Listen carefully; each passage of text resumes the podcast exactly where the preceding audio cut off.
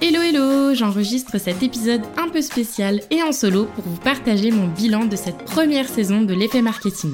Et pour commencer, je voulais juste vous dire merci. Merci de m'écouter, de me soutenir, de me faire vos retours ultra constructifs sur les épisodes et sur les ressources bonus.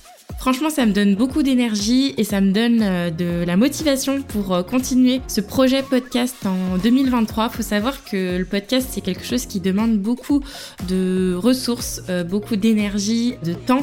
C'est un vrai investissement pour moi, mais en même temps, c'est vraiment un projet qui me tient énormément à cœur et qui me fait kiffer tout simplement. Donc, c'est cool de voir que vous me suivez vraiment dans cette aventure. Donc voilà, pour démarrer, je voulais juste vous dire un grand merci. Et pour la suite de cet épisode, j'avais envie de vous partager trois grands apprentissages que j'ai eus suite à cette première saison pour vous partager un petit peu euh, les coulisses de l'effet marketing et euh, de vous montrer un petit peu euh, ce qui se passe derrière ce micro.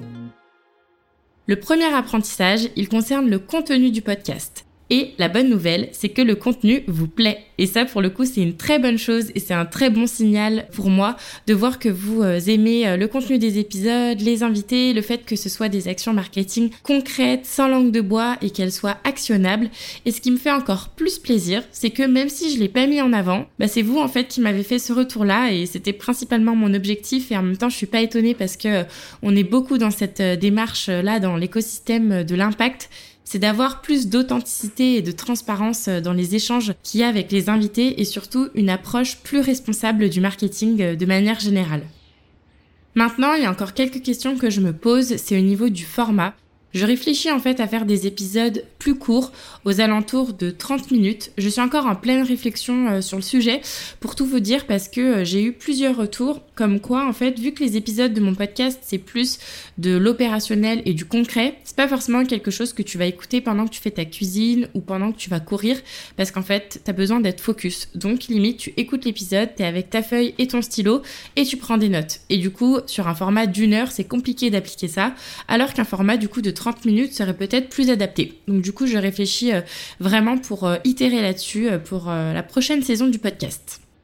Mon apprentissage numéro 2, c'est que je n'ai pas assez communiqué sur les épisodes.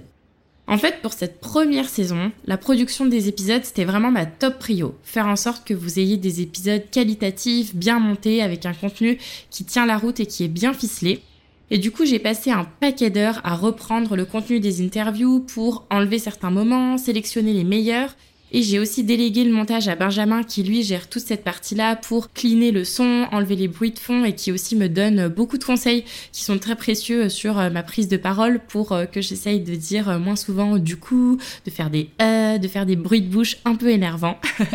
et en fait, j'ai mis tellement d'énergie et de temps sur la production des épisodes qu'il m'en restait très peu pour la communication. Et c'est dommage parce que bah, un podcast, normalement, c'est tout l'inverse. C'est 20% euh, de son temps dédié à la production et 80% à la communication. Et en même temps, si c'était à refaire, je pense que je ferais pareil parce que je me dis que c'est compliqué de faire un podcast euh, quali aujourd'hui sans euh, prendre le temps de repasser au montage, de bien préparer les interviews, de sélectionner les meilleurs moments. En tout cas, ça colle pas moi au positionnement actuel euh, que j'ai qui est de proposer des contenus courts et actionnables. C'est difficile du coup quand on perd le fil dans une conversation de vouloir garder tous les éléments de l'interview. Et du coup, il y a forcément un temps de montage qui est incompressible selon moi. Et une autre idée que j'avais en tête, en fait, c'était que quand moi j'écoute des podcasts que j'aime, je m'abonne assez facilement pour écouter du coup euh, les prochains épisodes. Et je pensais, bah en fait, assez naïvement, que tout le monde faisait pareil. Donc oui, certaines personnes font comme moi, mais ce n'est pas la grande majorité, parce qu'en fait, je me suis rendu compte que euh, mon nombre d'écoutes euh, sur mes épisodes était vraiment corrélé à ma communication sur LinkedIn. C'est-à-dire que plus je parle d'un épisode, donc plus je fais de posts sur un épisode, plus il a d'écoute. Donc ok, ça paraît logique dit comme ça, mais c'est vrai que moi je pensais pas que LinkedIn serait ma principale source d'écoute au démarrage. Et sinon, la bonne surprise que j'ai eue en termes de communication, c'est la newsletter. Elle n'était pas du tout prévue dans les plans à la base, je l'ai lancée rapidement sans me mettre trop de contraintes et en fait, j'ai voulu faire quelque chose de simple et efficace pour vous partager les bonus exclusifs que les invités partagent à chaque fois. Vous savez, euh, les plans d'action prêts à l'emploi, les templates de documents internes. Et résultat, j'ai l'impression que cette newsletter, elle vous plaît vraiment. J'ai de super taux d'ouverture, taux de clics et surtout, j'ai de très bons retours de votre part sur euh, les bonus et le fait de les recevoir de façon hebdo. Donc je pense que je vais vraiment continuer ce format pour la saison 2.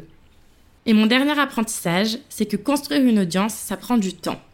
Quand j'ai lancé le podcast en octobre, il y avait un vrai engouement. Je sentais que les gens étaient trop contents, trop impatients que ça sorte. Les premiers épisodes avaient beaucoup d'écoute.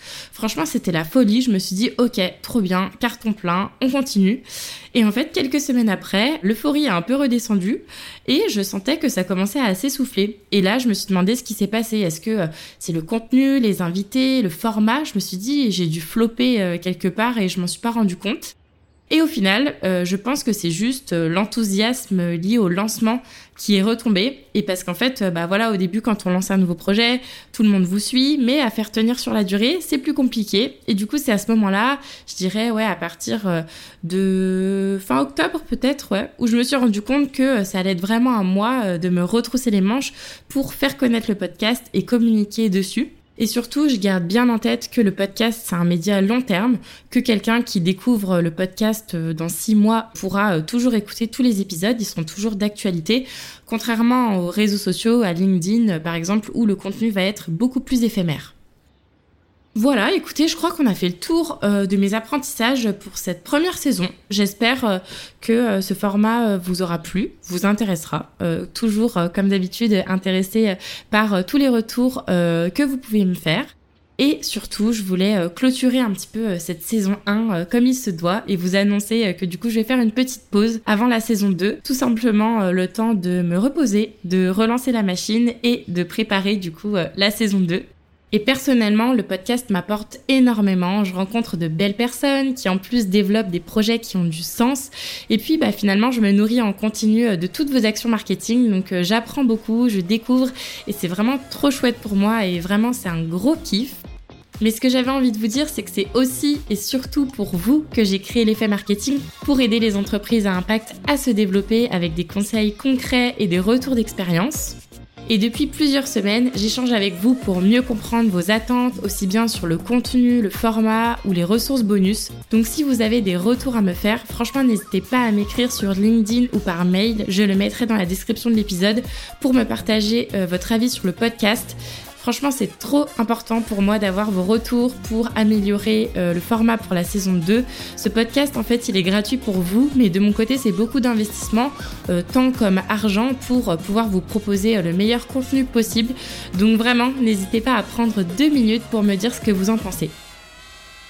Et en attendant, je ne vous laisse pas tout seul, je vais vous partager chaque semaine une rediffusion d'un épisode qui vous a plu pour vous permettre de découvrir ou de redécouvrir certaines pépites. Un grand merci de m'avoir écouté jusqu'ici et je vous dis à très vite